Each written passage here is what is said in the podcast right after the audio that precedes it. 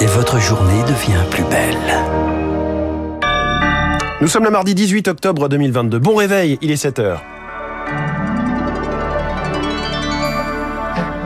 La matinale de Radio Classique avec François Geffrier. Journée hautement inflammable ce mardi. Raffinerie, fonction publique, routier, commerce, autant de secteurs invités à faire grève et manifester pour réclamer des hausses de salaire.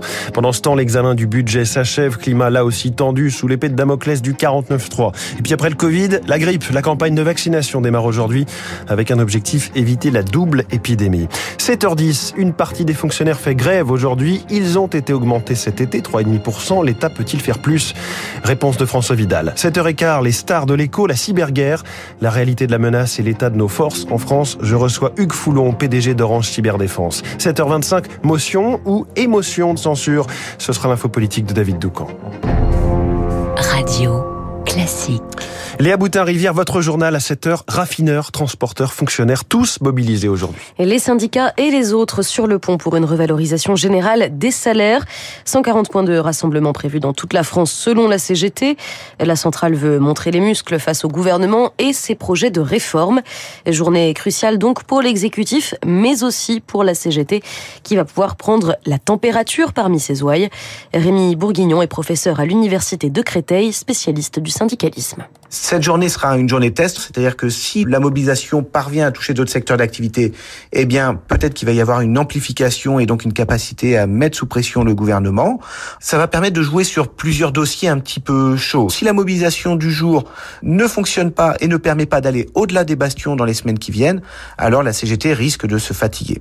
Elle ne pourrait pas, euh, dans les prochains mois, quand il y aura de, concrètement la réforme des retraites ou autre, faire peser une menace sur le gouvernement et euh, lui faire peur en faisant croire que la mobilisation est tout à fait possible. Propos recueillis par euh, Lauriane Toulmont et cette mobilisation est partie, je le rappelle, des dépôts de carburant de chez Total.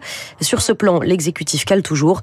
Emmanuel Macron a convoqué hier une réunion à l'Elysée. Le président a fait appel à la responsabilité de tous. Les oppositions sont mobilisées contre le budget. Une fois de plus, le temps était euh, orageux hier à l'Assemblée pour l'examen du texte. Une vingtaine de rappels au règlement, des invectives, et ce sous le spectre du 49.3, dont on ne sait toujours pas quand il sera utilisé. De quoi provoquer la colère des députés d'opposition, Victoire Fort. Je pense que c'est un débat de qualité. Comme dans un générique de fin, Bruno Le Maire passe au remerciement. C'est un débat qui vous doit beaucoup, Monsieur le Président Coquerel, et c'est un débat qui doit énormément un rapporteur général dont je veux saluer la qualité exceptionnelle. Le tri a été fait. Batignon a même appelé certains présidents de groupe pour demander à quel amendement il tenait vraiment. Des amendements pourtant votés. Jean-René Cazeneuve, le rapporteur général du budget. Quand il y a une majorité sur un amendement, c'est une majorité de circonstances. Ça n'est pas une majorité d'idées. Les oppositions ahurissent succèdent au micro. Véronique Louvagie, LR. Vous voudriez nous dire que ici, un député de l'opposition n'a pas la même valeur qu'un député de la majorité. Un amendement voté, c'est un amendement voté.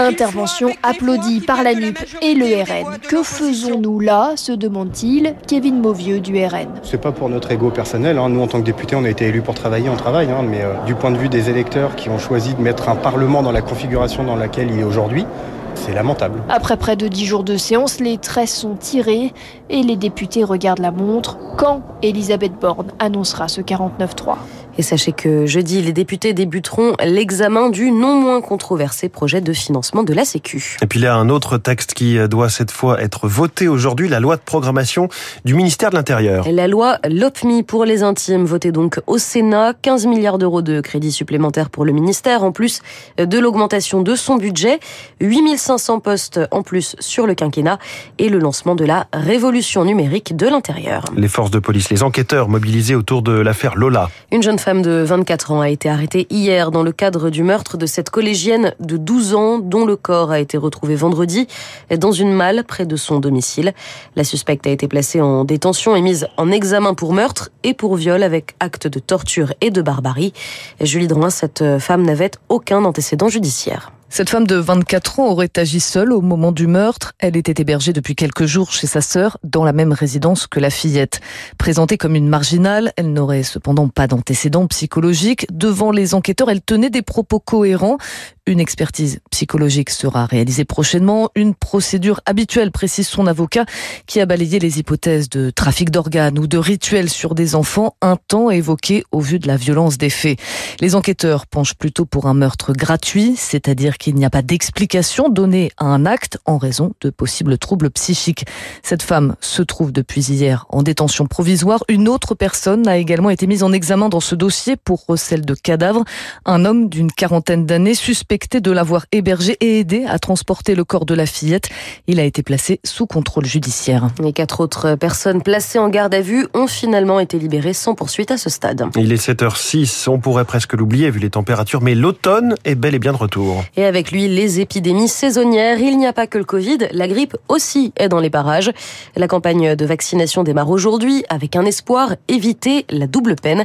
Benjamin Davido est infectiologue à l'hôpital Raymond Poincaré de Garches. Il reste nécessaire de se vacciner chaque année, ce d'autant que les premiers cas de grippe euh, sont apparus, y compris en région parisienne. On en a vu un il n'y a pas très longtemps, l'hôpital de Garges. Et donc, euh, il faut débuter cette campagne relativement rapidement pour ne pas être dépassé par une situation très particulière qui serait la circulation des deux virus, celui de la grippe et celui de la Covid, qui touche volontiers des personnes de plus de 65 ans ayant des comorbidités, des fragilités, des maladies générales. Et donc, il est important de ne pas troquer un vaccin contre l'autre, mais de bien être protégé face à l'ensemble de ces maladies. Au micro de Léonard Cassette. Et puis une euh, dernière information. L'État une nouvelle fois réprimandé pour euh, la pollution de l'air. Euh, le Conseil d'État vient de lui infliger une amende de 20 millions d'euros pour ne pas avoir assez agi. Une première sanction avait déjà été imposée en 2021. Merci Léa Boutin-Rivière. Vous revenez tout à l'heure à 8h pour un nouveau journal. Charles Bonner sera avec nous à 7h30 d'ici là. Dans un instant sur Radio Classique, l'édito de François Vidal. Impossible d'augmenter encore le salaire des fonctionnaires alors que le déficit est déjà de 158 milliards d'euros cette année. Puis cette question la France est-elle armée face à la cyberguerre? Hugues Foulon, PDG d'Orange Cyberdéfense, est ce matin la star de